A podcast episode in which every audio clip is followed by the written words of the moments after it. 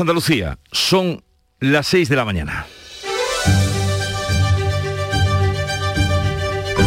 Despierta tu mente, descubre la realidad.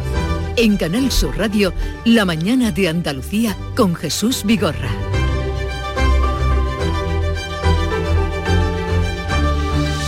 Ha sido en domingo. Estas cosas siempre ocurren en domingo por la tarde, como el volcán de hace una semana, cuando el ministro de Seguridad Social, José Luis Escribá, ha venido a soliviantar la sobremesa de los currantes con el anuncio de retrasar la jubilación nada menos que hasta los 75 años. Un impacto al que ha llamado cambio cultural que ha revolucionado a los sindicatos que al momento lo han acusado de falta de respeto y disparate. El momento no podía ser más inapropiado. Cuenta el ministro Escribá que van a reemplazar esta semana a la ministra Maroto y su turismo volcánico en la diana de todas las críticas, que en Europa hay una tendencia clara a que entre 55 y 75 años se trabaje cada vez más. Hay que generar dentro de las empresas dinámicas en las cuales las personas de cierta edad van cambiando su actividad. Y esto lo dice el ministro de un país donde en este mismo año hemos visto miles de prejubilaciones sin cuento en la gran banca, el corte inglés o telefónica por debajo de los 55 años. ¿En quién piensa el ministro cuando habla de ese cambio cultural? Tal vez en los albañiles, en los camioneros, en los jornaleros del campo, los maestros, los sanitarios que se han entregado sin días ni horas durante la pandemia. ¿Qué cambio cultural pretende el ministro en un país donde el paro juvenil roza el 50% de la población? Más le valiera, señor ministro, propiciar ese cambio generacional en el empleo que permita cotizar a los jóvenes que en muchos casos llegan a la treintena sin una jornada cotizada. Envejecer sin mejorar, que es lo que usted plantea, señor ministro, es el mayor fracaso de la sociedad.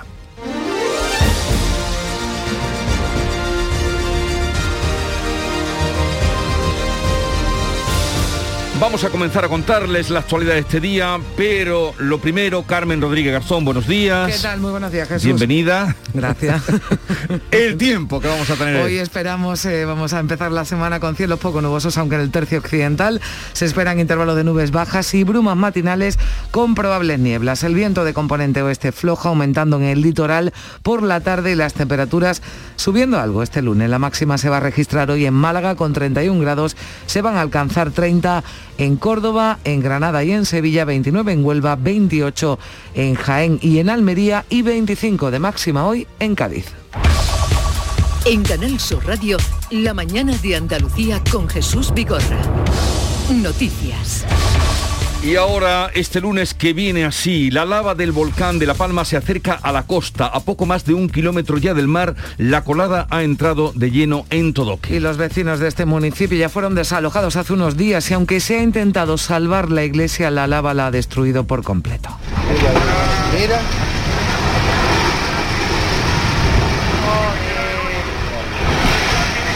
Este domingo el magma alcanzaba una mayor velocidad hasta 400 metros eh, por hora, aunque ya última hora perdía esa velocidad. Se espera ahora sí que en las próximas horas alcance la costa. Los habitantes de Tazacorte están confinados ante la previsión de posibles emanaciones de gases nocivos para la salud. La lava ha cubierto ya más de 200 hectáreas, ha sepultado casi 500 edificaciones y el aeropuerto de La Palma, que permanecía cerrado durante 24 horas, ha reabierto, aunque siguen sin haber vuelos después de haberse limpiado la ceniza caída en las pistas. En Huelva continúan las labores de limpieza tras las fuertes lluvias que han afectado especialmente a Lepe, Isla Cristina y Cartaya. Un primer balance ya cifra más de 1.500 los inmuebles afectados solo en Lepe. El ayuntamiento ha habilitado una oficina para cuantificar las pérdidas, también lo ha hecho el de Isla Cristina. Algunos lo han perdido prácticamente todo. Nos hemos quedado sin nada, sin electrodomésticos, ni muebles, ni nada completamente la casa vacía, sobre todo ropa y colchones, y se puede hacer algún mueble para seguir, por lo menos tener una mesa donde sentarnos a comer y acostarnos. Ropa, zapatos, agua, productos de limpieza, vienen a buscar de todo. Esto no se olvida nunca.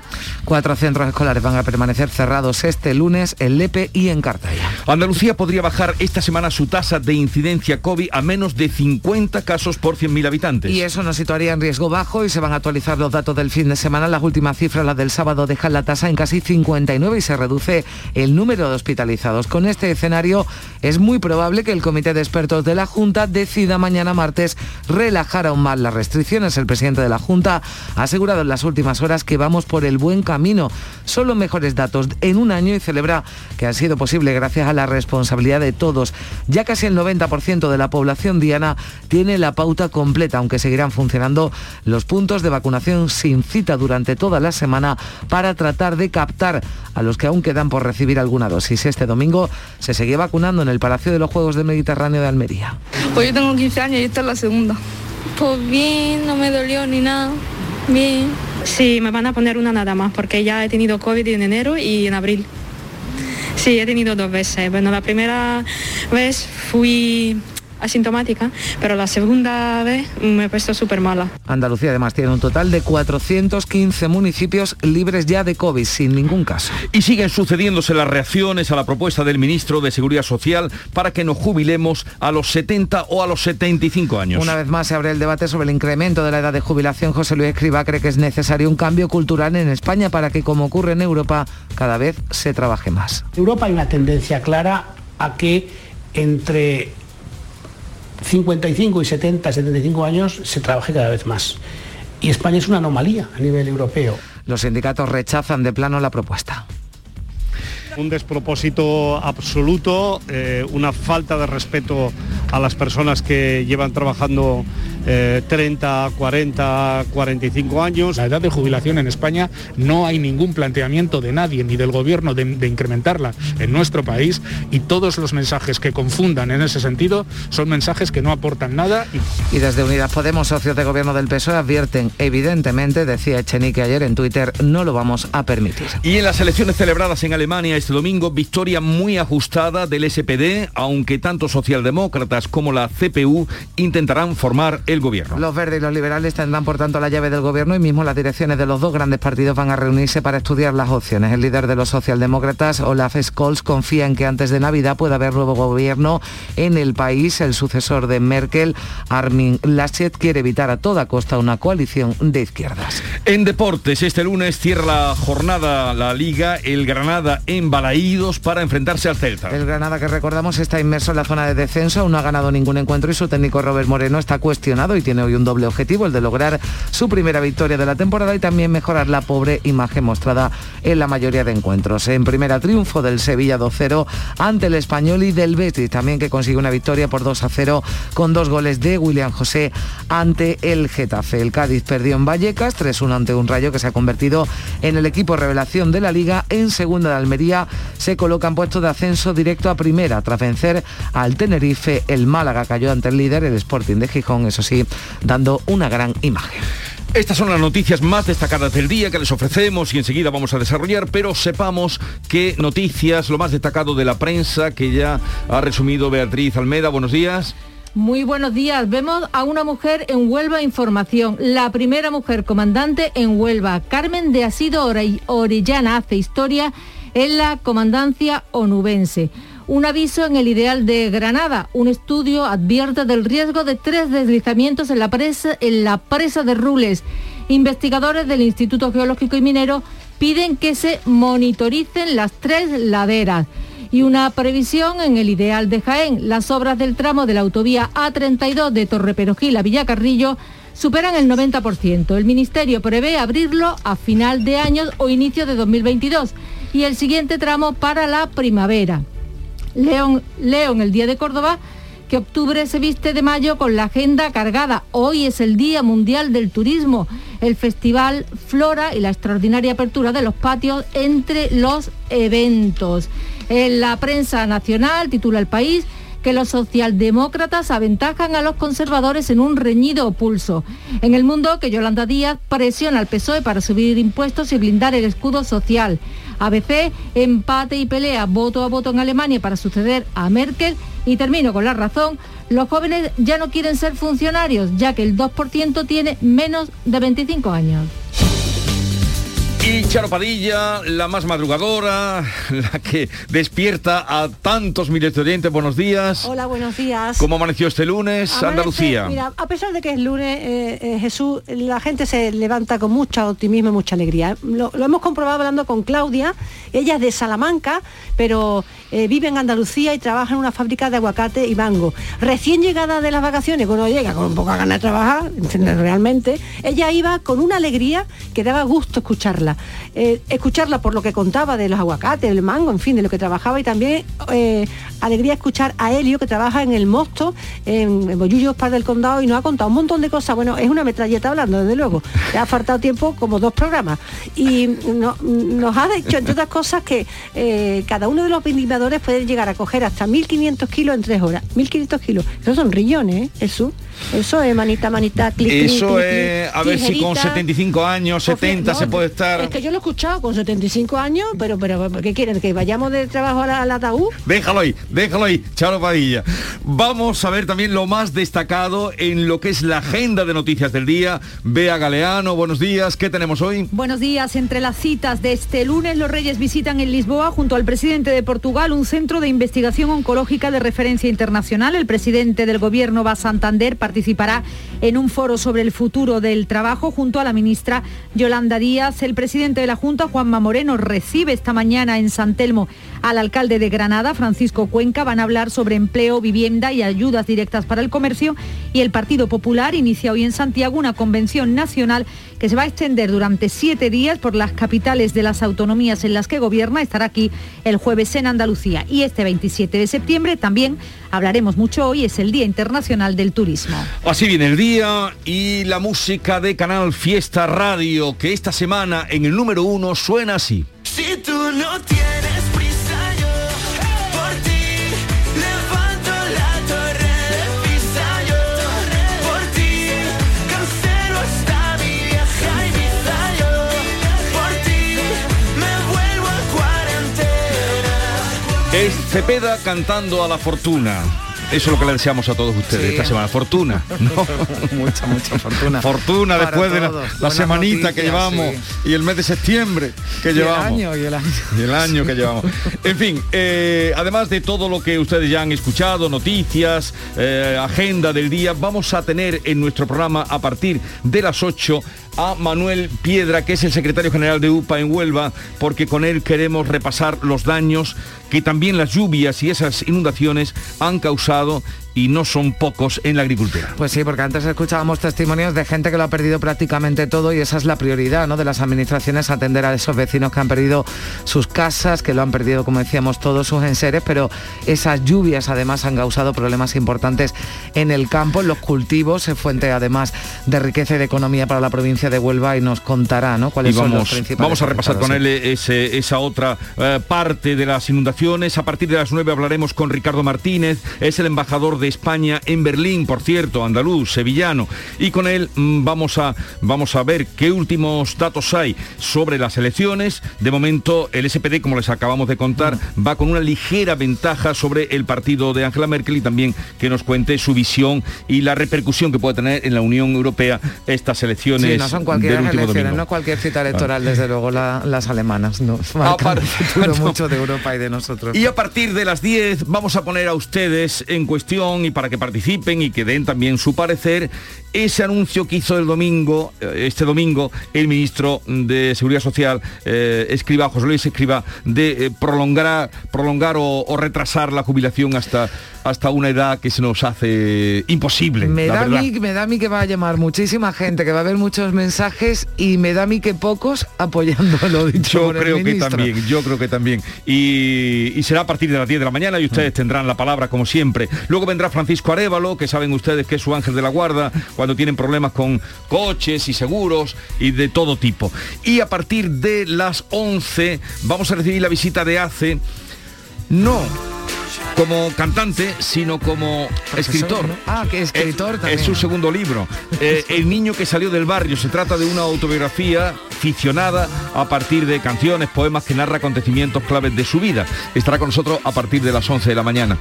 Y luego vendrá Diego Geni, Norma Guasaúl y haremos también un recordatorio sentimental y, y también sugerente sobre el Día Internacional del Turismo. Sentimental por lo vivido y sugerencias para sitios en los que eh, visitar.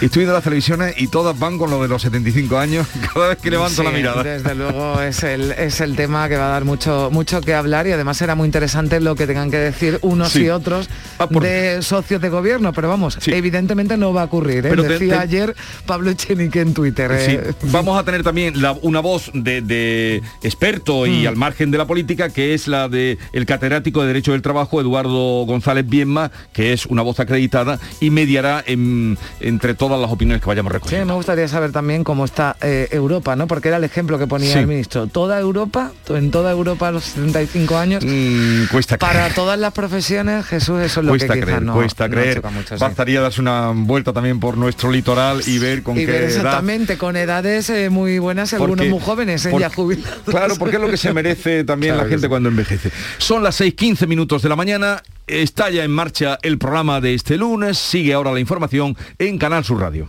La mañana de Andalucía. Oye, Harry, ¿sabes que ya puedes descargarte la nueva app de Canal Sur Radio? Sí, qué bueno, ¿no? Y además en formatos Android y para iWeb. ¿Para qué? Para el iPhone, Harry, que también vale para el iPhone. ¡Qué maravilla! ¿Has oído eso, Marlenbers? ¡Ole, su primo! A- a- Ahora mismo me la bajo. En la nueva app de Canal Sur Radio, Harry, puedes escuchar los cinco canales de la radio pública de Andalucía. Es verdad, están todos. Canal Sur Radio, Buenos días, Andalucía. Radio Son- Andalucía Información, De estos asuntos que van a conocer Canal Fiesta. Estamos en Canal Fiesta Radio. Flamencoradio.com A la paz de Dios, señoras y y señores. Canal Sur Radio Música. Comenzamos, queridos, Y comenzamos. además todos los podcasts, la radio a la carta y la programación local de todos nuestros centros. Harry. No esperes más y hazte ya con la nueva APP de Canal Sur Radio. Sí, señor. Quédate en Canal Sur Radio, la radio de Andalucía. La mañana de Andalucía con Carmen Rodríguez Garzón. Canal Sur Radio. 6 y 17 minutos de la mañana, el volcán de Cumbre Vieja de La Palma ha acelerado la colada de lava que ha provocado que entre de lleno en el núcleo poblacional de Todoque, en los llanos de Aridane, con picos de velocidad de 400 metros por hora este domingo.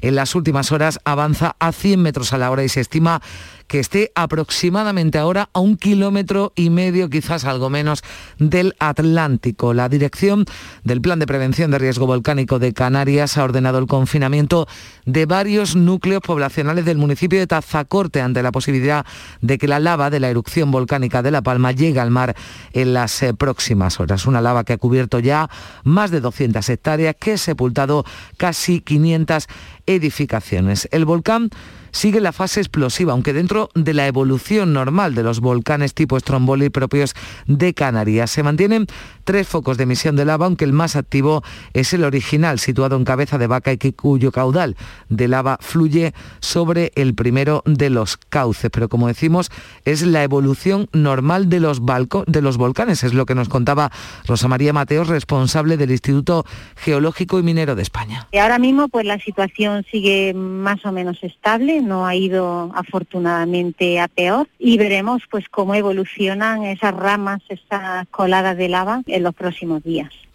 La lava que derrumbaba la iglesia, la torre de la iglesia del barrio de Todoque en el municipio de los Llanos de Aridane. Los vecinos habían intentado salvarla construyendo diques a su alrededor, pero la lava surgida tras la ruptura del cono es más fluida y más eh, rápida. Una colada de lava que sepultaba también el consultorio médico de esta localidad, otros inmuebles. El presidente del Cabildo Insular de La Palma, Mariano Hernández Zapata, lamentaba lo sucedido y hacía un llamamiento a la unidad de los ciudadanos palmeros. Eh, La lava ha hecho su aparición de manera agresiva. Quiero aprovechar estas palabras de recuerdo, de ánimo a todo este barrio señero de los Llanos de Aridane, porque aunque el volcán se lleve nuestros símbolos, vamos todos juntos a ser más fuertes que el volcán.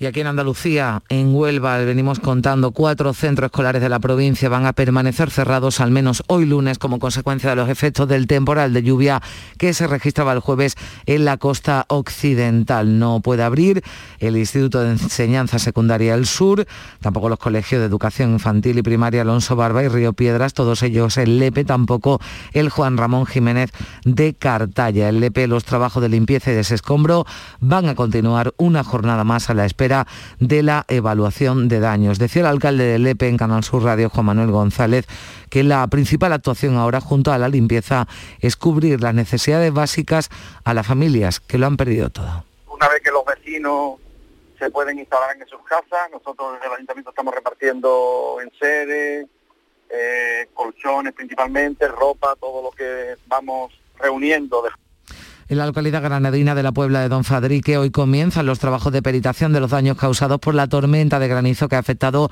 a 200 hectáreas de cultivos hortícolas, tomate, lechuga o pimientos, además de almendras. Han sido los cultivos que se han visto más afectados por la dana que el martes pasado pasó por el norte de la provincia de Granada, dejando campos completamente arrasados por el granizo. Estábamos recogiendo tomate y alrededor de las 6, las 6 por ahí, se metió una granizada pero seca, sin agua y sin nada, solo granizo. Y se quedó un palmo de granizo en la tierra.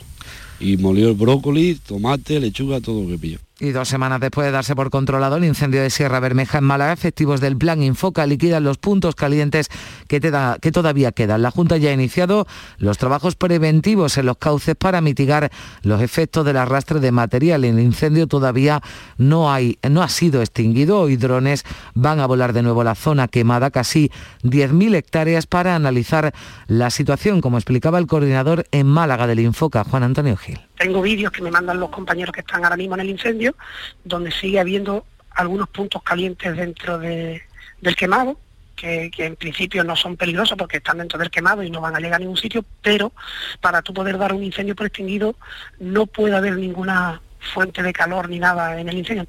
La Policía Nacional está investigando las causas de la muerte de un hombre de 78 años con movilidad reducida que falleció la pasada tarde en el incendio de su vivienda en Sevilla. Un fuego que arrasó el domicilio de la víctima situado en la calle Pruna de la capital. Acudieron bomberos, policías y sanitarios. No pudieron salvar la vida, pero sí rescatar de las llamas a un bebé de pocos meses y a una mujer de 43 años. Otra persona perdía la vida este fin de semana en el incendio de su vivienda. Se trata en este caso de una mujer de 43 años que fallecía en la localidad jiennense de Villacarrillo. Y hablamos del COVID a falta de que se actualicen hoy lunes las cifras durante el fin de semana, las cifras que dejaba el fin de semana. Los últimos datos notificados el sábado dejan Andalucía con una tasa de incidencia cercana al riesgo bajo, es decir, menos de 50 casos por cada 100.000 habitantes. El sábado esa tasa era de casi 59, 58 con 99. Se ha reducido el número total de hospitalizados este fin de semana era de 387 pacientes. Buenos datos que han motivado que el presidente de la Junta en Twitter se felicitara hablara de que vamos por el buen camino, por esa cifra de menos de 400 hospitalizados y también porque ya casi el 90% de la población diana tiene la pauta completa. El SAS, no obstante, mantiene esta semana nuevas jornadas masivas de vacunación. Con esta cifra sobre la mesa, mañana martes se reunirá el comité de expertos de la Junta y todo hace indicar que se van a relajar aún más las restricciones. El avance la vacunación ha hecho que descienda la demanda de los test de autodiagnóstico en la farmacia. También han bajado la venta de mascarillas desde el que pasado 26 de junio dejaran de ser obligatorias al aire libre en España. Aunque el uso de mascarillas, ya saben, parece que va para largo, siguen utilizándose, siguen siendo obligatorias en espacios cerrados. Así lo recuerda Ernesto Cervilla, vicepresidente del Consejo Andaluz de Colegio Farmacéutico. Entendemos que todo lo que es interior se va a seguir utilizando y sobre todo ahora que viene una época en que empiezan a, a prevalecer la- las infecciones. Y siguen infringiéndose las reglas contra el COVID. Más de un millar de personas desalojadas, establecimientos precintados y cese de la actividad por incumplimiento de las medidas ha sido el balance del operativo policial de este fin de semana en distintos puntos de la ciudad de Sevilla pero más preocupante lo que está ocurriendo en otros puntos de España. Por ejemplo, unas 30.000 personas se reunían en la madrugada de ayer en las playas de Barcelona en un macrobotellón que terminaba con 30 detenidos y 40 heridos. Se produjeron actos vandálicos, robos con violencia y también quema de vehículos. Además, un grupo de radicales protagonizaba este domingo incidentes con peleas y lanzamientos de objetos en las inmediaciones del estadio Benito Villamarín en la previa del partido que enfrentaba al Real Betis con el Getafe. Es el sonido de unas imágenes en un vídeo que se ha difundido en las redes sociales y que muestran el lanzamiento de sillas, mesas y cristales en un conocido bar de la zona. Pero sin duda la noticia de la jornada y quizás de la semana sea esa propuesta, esas declaraciones del ministro de Seguridad Social y Migraciones, José Luis Escribá, hablando del incremento de la edad de jubilación. Considera necesario, Escribá, un cambio cultural en España para que, como ocurre en Europa, cada vez se trabaje más, incluso hasta los 75 años. En Europa hay una tendencia clara a que entre 55 y 70, 75 años se trabaje cada vez más. Y España es una anomalía a nivel europeo. Declaraciones que han tenido rápida respuesta de los sindicatos que rechazaban la propuesta. Los secretarios generales de UGT, PP Álvarez de Comisiones Una y Sordo la consideran innecesaria y fuera de lugar. Un despropósito absoluto, eh, una falta de respeto a las personas que llevan trabajando eh, 30, 40, 45 años. La edad de jubilación en España no hay ningún planteamiento de nadie ni del gobierno de, de incrementarla en nuestro país y todos los mensajes que confundan en ese sentido son mensajes que no aportan nada y Reacción también desde Unidas Podemos a las palabras del ministro José Luis Escriba. Evidentemente no lo vamos a permitir, aseguraba en su Twitter Pablo Echenique, portavoz de Unidas Podemos en el Congreso. Precisamente sobre empleo va a hablar hoy el presidente del Gobierno, Pedro Sánchez, que inaugura el diálogo sobre el futuro del trabajo, un foro de reflexión que acoge la Fundación Botín en Santander. Estamos a la espera que de hable, que hable también de jubilaciones y de esa idea lanzada por el ministro de Seguridad Social. Este domingo, durante la fiesta del Partido Comunista, la vicepresidenta segunda del Gobierno y ministra de Trabajo, Yolanda Díaz, aseguraba que van a derogar la reforma laboral. A continuación, añadía, si el Gobierno no lo hace, se equivocará. Lo vamos a hacer. Y si no lo hacemos, se equivocará el país, se equivocará el Gobierno se equivocará España. Lo vamos a hacer.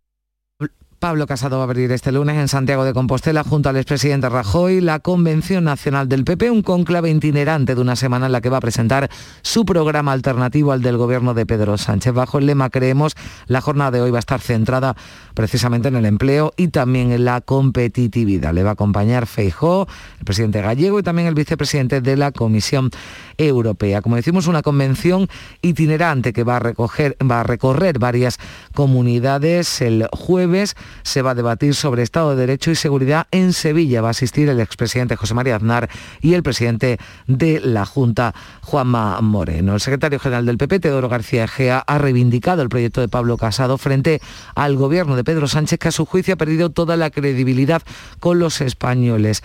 En frente de Casado decía Sánchez que depende de los independentistas para sacar adelante, por ejemplo, las cuentas del año que viene. No son los presupuestos generales del Estado, es el dictado que está tomando nota Pedro Sánchez mientras Junqueras, Puigdemont y los de Bildu hablan y le dicen sus necesidades.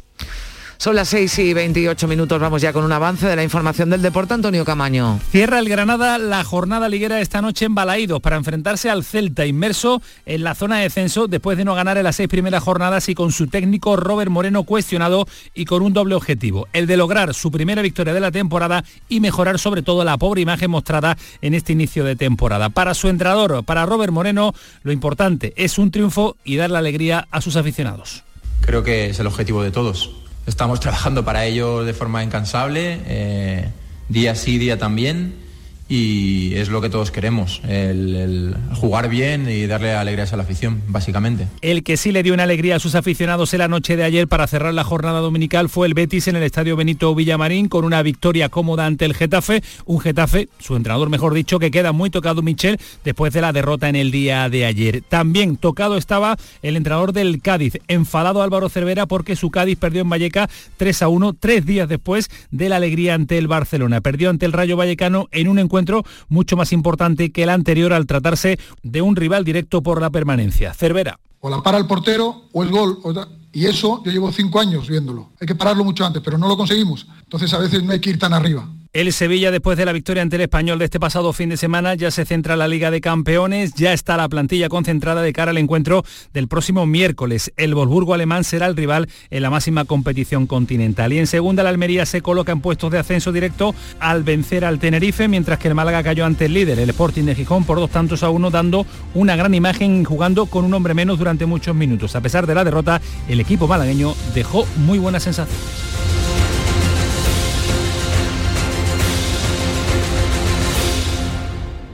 El programa del Yuyo. Un programa en el que nos gusta reírnos prácticamente de todo, con momentos muy surrealistas, historias imposibles y mis ocurrencias, claro. El programa del Yuyo. Disfruta del lado amable de la vida. De lunes a jueves desde las 10 de la noche. Quédate en Canal Sur Radio, la radio de Andalucía.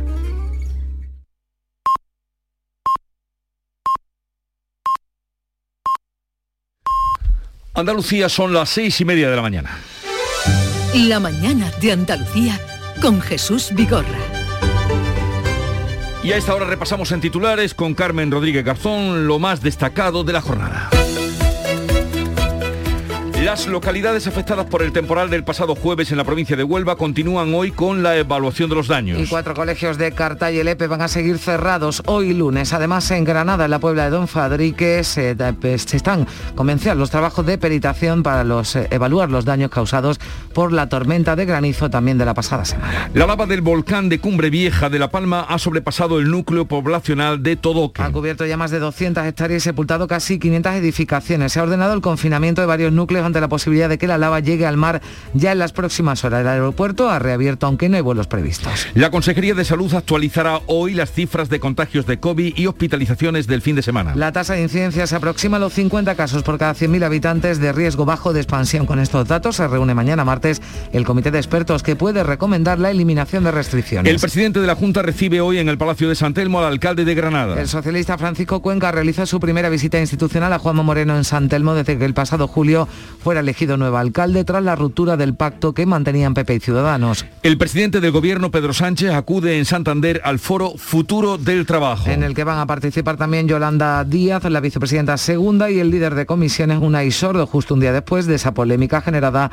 por las declaraciones del ministro Escriba, en las que considera necesario un cambio cultural en España para que nos jubilemos incluso hasta los 75 años. Pablo Casado abre en Santiago de Compostela junto al expresidente Mariano Rajoy la Convención Nacional del Partido Popular.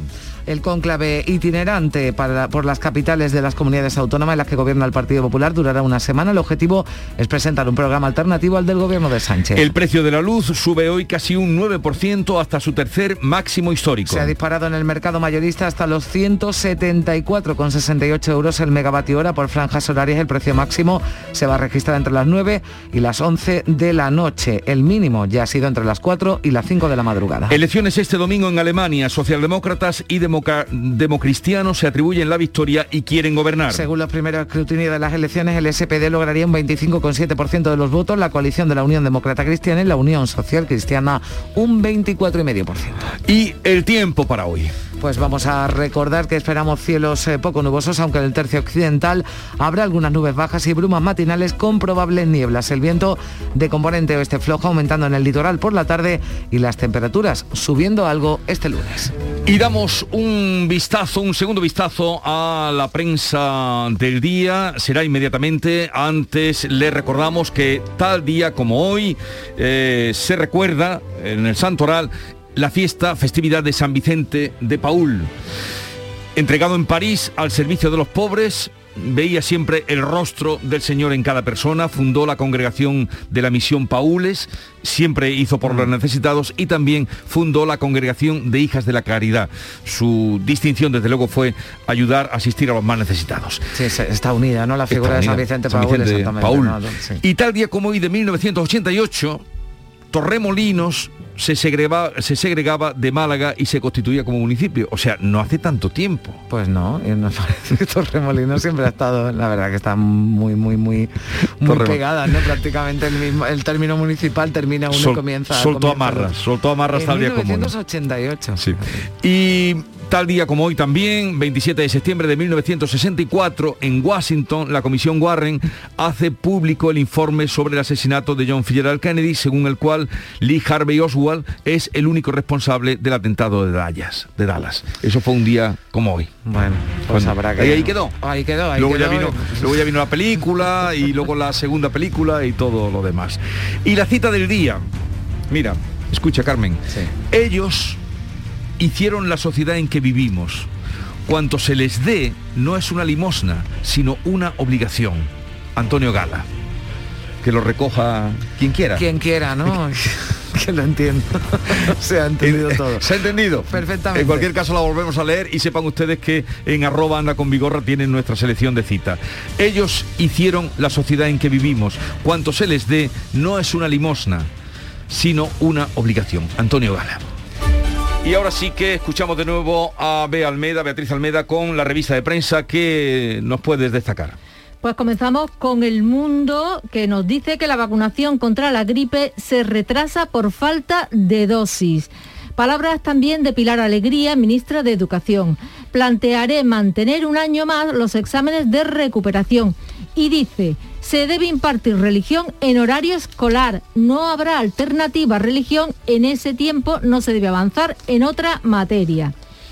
En la primera del país vemos a un Olaf Scholz muy sonriente, que es el candidato del SPD, y a un Armin Laschet de la CDU, pues bastante fastidiado. Los socialdemócratas aventajan a los conservadores en un reñido pulso. Scholz reactiva al SPD mientras que la CDU de Laschet registra el peor dato de su historia tras la salida de Merkel según resultados provisionales. Nos dice la razón que Casado cambia de, de ideólogos para derrotar a Sánchez. El líder del PP prescinde de la vieja guardia para afrontar el reto de conseguir la Moncloa. Entre las incorporaciones están Freixes, Abad, Costa, López, Fidalgo, Uriarte y Nuez. En la columna de salida, indignación en La Palma por el morbo y la especulación provocada por la erupción del volcán. Y Esquerra, que está dispuesta a gobernar sola ante el órdago de Puigdemont.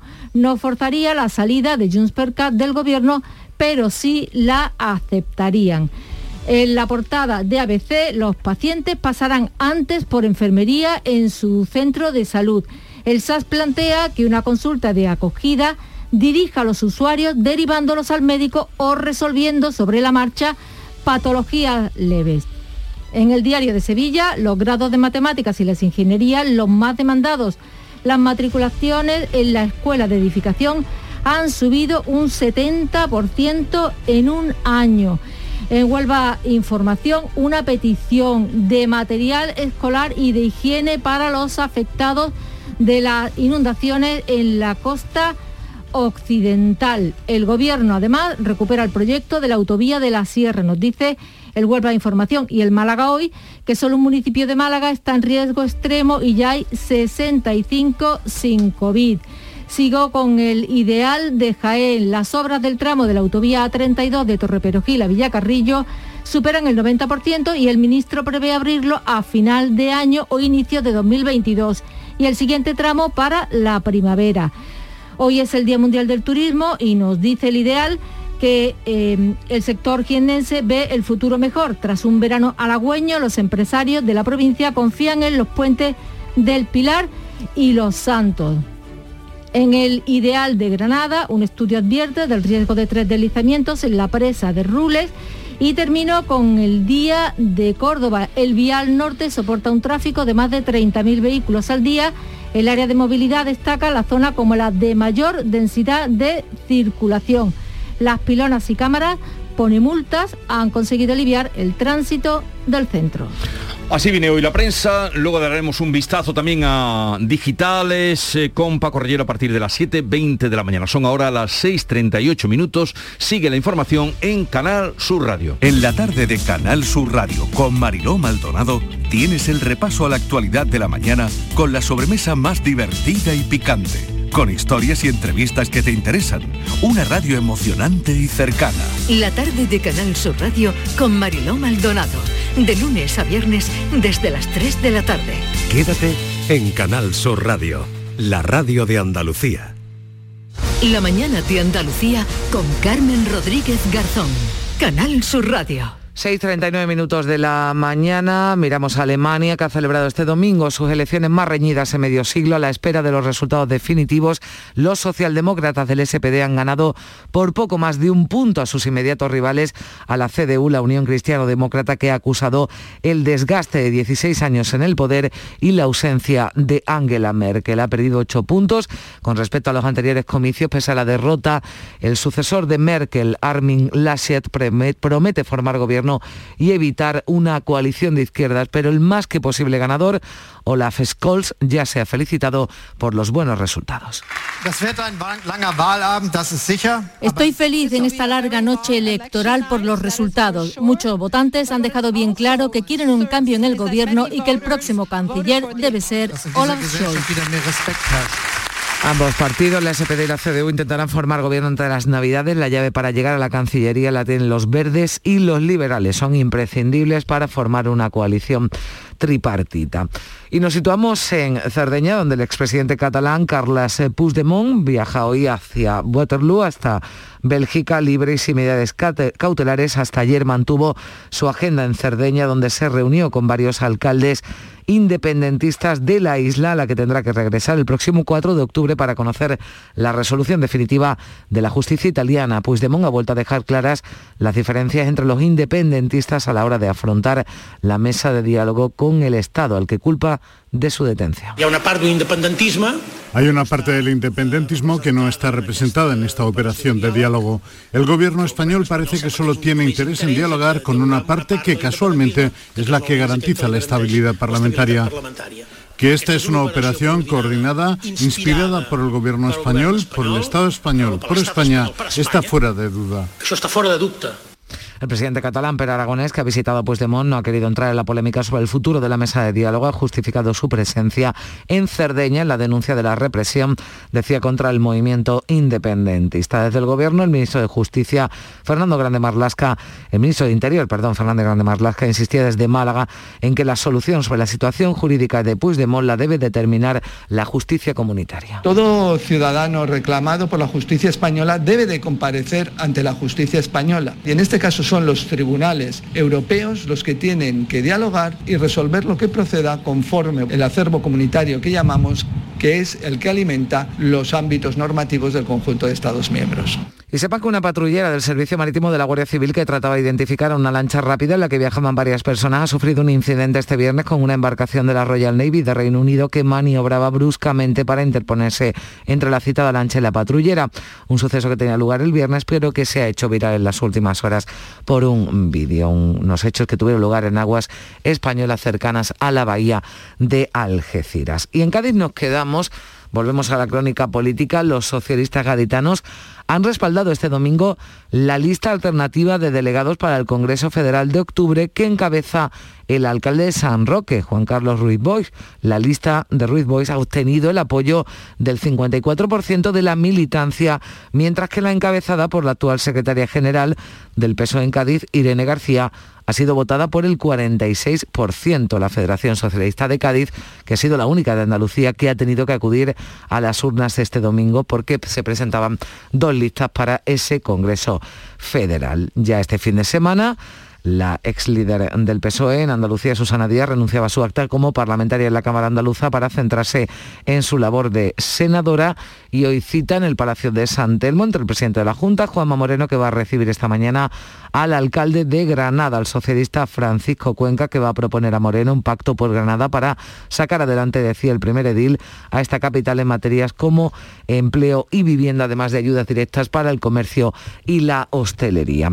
Y en Jaén, se cuece un nuevo partido político al estilo de Teruel existe, independiente del movimiento ciudadano, aglutinado en Levanta Jaén, sopesan presentarse a las autonómicas y, por qué no dicen, al Congreso de la mano de otras formaciones similares a otras provincias de la España mm, vaciada. La idea surgió precisamente en la Asamblea General de la España vacía de Conteruel como ejemplo a seguir, lo contaba, eh, lo contaba Emilio Rodríguez de Levanta Jaén, explicaba cuál es el objetivo de este nuevo partido.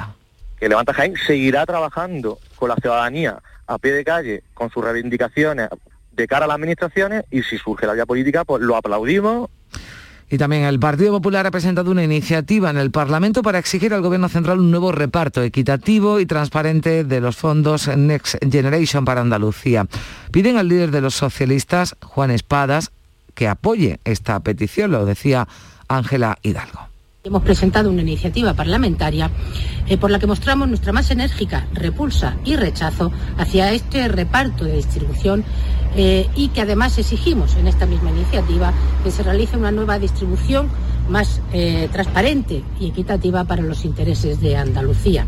El delegado del Gobierno de Andalucía, Pedro Fernández, respondía al PP, asegura que Andalucía ya tiene asignado más de 1.060 millones de euros procedentes de los fondos de recuperación. En esta misma línea, la diputada socialista Noelia Ruiz reclamaba a la Junta que ejecute los fondos que está recibiendo Andalucía, sobre todo para empleo y que agilice las ayudas a autónomos y empresas para que beneficien al tejido productivo andaluz. Andalucía va a recibir este año 1.700 millones del Gobierno de España para políticas de empleo y para ayudas a autónomos y empresas. Lo más preocupante y lo que realmente nos preocupa al Grupo Parlamentario Socialista es que ya el Gobierno de Moreno Bonilla está diciendo que es incapaz y que no va a gastar todos estos fondos que está recibiendo, con 800.000 parados y esos fondos se van a quedar guardados en un cajón y los autónomos rechazan el recorte de las ayudas diseñado por el gobierno de Pedro Sánchez porque supone perder 2.400 euros en cuatro meses. Actualmente más de 140.000 autónomos reciben por cese de actividad 759 euros al mes durante cuatro meses, es decir, algo más de 3.000 euros. Con la propuesta del Ejecutivo se reduciría a 690. El presidente de ATA, Lorenzo Amor, en declaraciones a Canal Sur Radio, rechazaba esta propuesta y reclama que se prorroguen las ayudas actuales como están antes de que venza el plazo actual. Lo único que cabe en estos momentos, pues prácticamente a 72 horas de que cumpla el plazo, es que se renueven las ayudas tal y como están. De igual modo que se renueven los ERTE. No podemos estar pendientes ni trabajadores, ni empresas, ni autónomos en estos momentos de que el gobierno diseñe en laboratorio una nueva medida. Y la patronal cordobesa de la construcción, Construcor, advierte de la inminente ola de suspensión de obras públicas por el encarecimiento de las materias primas, un problema del que vienen advirtiendo desde hace un año a las administraciones para que accedan a una revisión de los contratos o de lo contrario se verán obligados a rescindirlo. El presidente de Construcor, Francisco Carmona advierte de que solo en Córdoba obras públicas como el Centro de Convenciones o el Puente de Hierro de Villa del Río están paralizadas por el encarecimiento de acero y cobre si la Administración no se aviene a esa modificación o restablecimiento de esos precios conforme a los normales del mercado, pues las empresas no tendrán más remedio que verse abocadas primero a la paralización de las obras y la siguiente fase de la resolución de los contratos. Y Algeciras acoge el juicio que sentará en el banquillo conocido delincuente como el Pantoja, 17 miembros también de su red de tráfico de hachís en el estrecho. La Fiscalía Antidroga pide 13 años de prisión y 12 millones de euros de multa. La fiscal antidroga Macarena Arroyo dice que hablaba de ese juicio que ha sufrido algunos retrasos al estar en busca y captura algunos de los acusados. Se va a celebrar aún permaneciendo varias en situación de rebeldía, pero con todo y con eso no ha llegado a los dos años de, de tramitación y finalmente de enjuiciamiento. Y este fin de semana se han celebrado oposiciones a la Guardia Civil. Más de 8.000 andaluces, entre 26.000 aspirantes en toda España, han competido por conseguir una de las 2.000 plazas ofertadas. Por cuarto año consecutivo se convocan más plazas que las jubilaciones y baja tasa de reposición del 115%, que quiere compensar los años de la crisis en los que hubo pocos nuevos ingresos. En Málaga, la directora general de la Guardia Civil, María Gámez, ha destacado la numerosa presencia de mujeres y también la alta formación de los aspirantes. Destacaría también la enorme formación que tienen los aspirantes. Tenemos un número muy alto de titulados superiores con máster, incluso más de una decena de doctorados.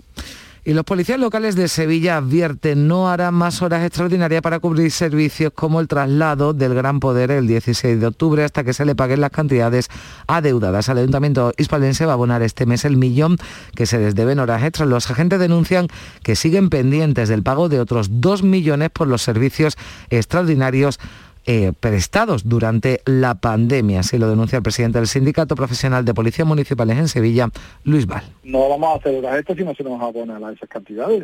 El servicio ordinario seguirá su curso normal y corriente y lo que no se harán son las extras porque nosotros no estamos boicoteando nada, nosotros estamos diciendo que no tenemos servicio extraordinario. Y detrás de este, de, este trasfondo lo que hay es una falta de plantilla muy grave, porque que una ciudad dependa de los servicios también de la policía local en este caso es vergonzoso.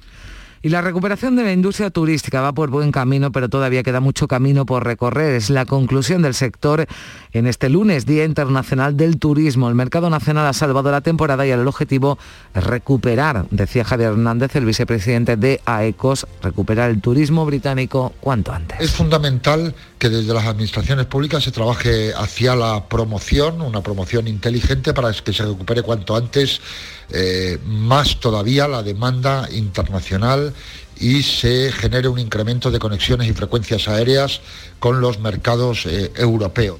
Un centenar de agentes de viajes de lujo se reúnen en Sevilla hasta el miércoles en un congreso especializado, el primero de estas características que se celebra en Europa tras la pandemia. La cita sirve para que Sevilla se posicione como destino para el turista de alto poder adquisitivo que busca experiencias únicas e individualizadas. Así llegamos las 7 menos 10 minutos. Se quedan en Canal Sur Radio y en RAI con la información local.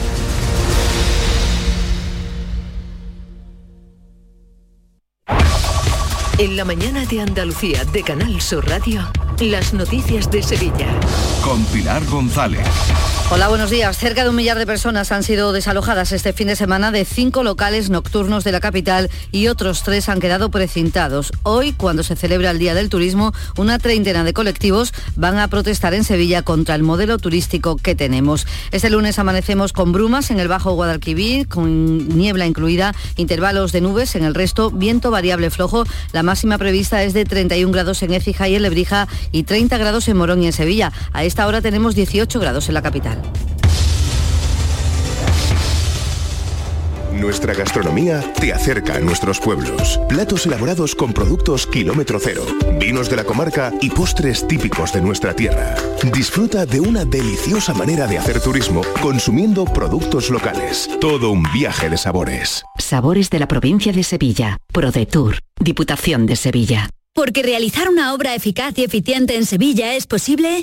Revesan. Contamos y trabajamos con arquitectos, administradores de fincas y para particulares, llevando a cabo sus proyectos con la calidad y seriedad que nos caracteriza. Contáctenos en revesan.es. Revesan, transformando Sevilla. En Canal Sur Radio, las noticias de Sevilla. La policía investiga ya las causas de la muerte de un hombre de 78 años con movilidad reducida en el incendio de su vivienda en la calle Pruna de la capital.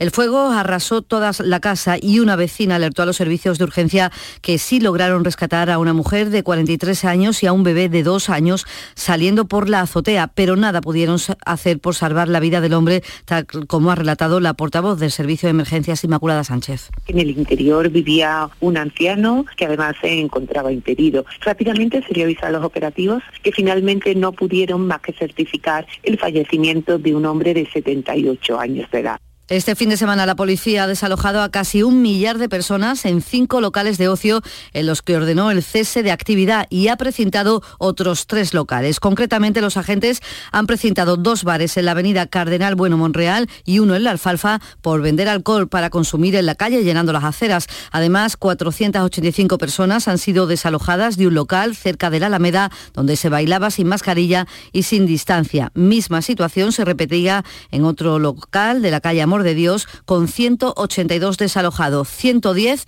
en otro establecimiento de la calle Astronomía y un último desalojo de 75 personas en la calle Arfe. Además, dos grupos de radicales han protagonizado este domingo una pelea con lanzamiento de objetos en las inmediaciones del estadio Benito Millabanín en la previa del partido que ha enfrentado al Betis con el Getafe. Las imágenes recogidas en un vídeo que se ha difundido en las redes sociales muestran el lanzamiento de sillas, de mesas, de cristales de un conocido bar de la zona. Este es el sonido.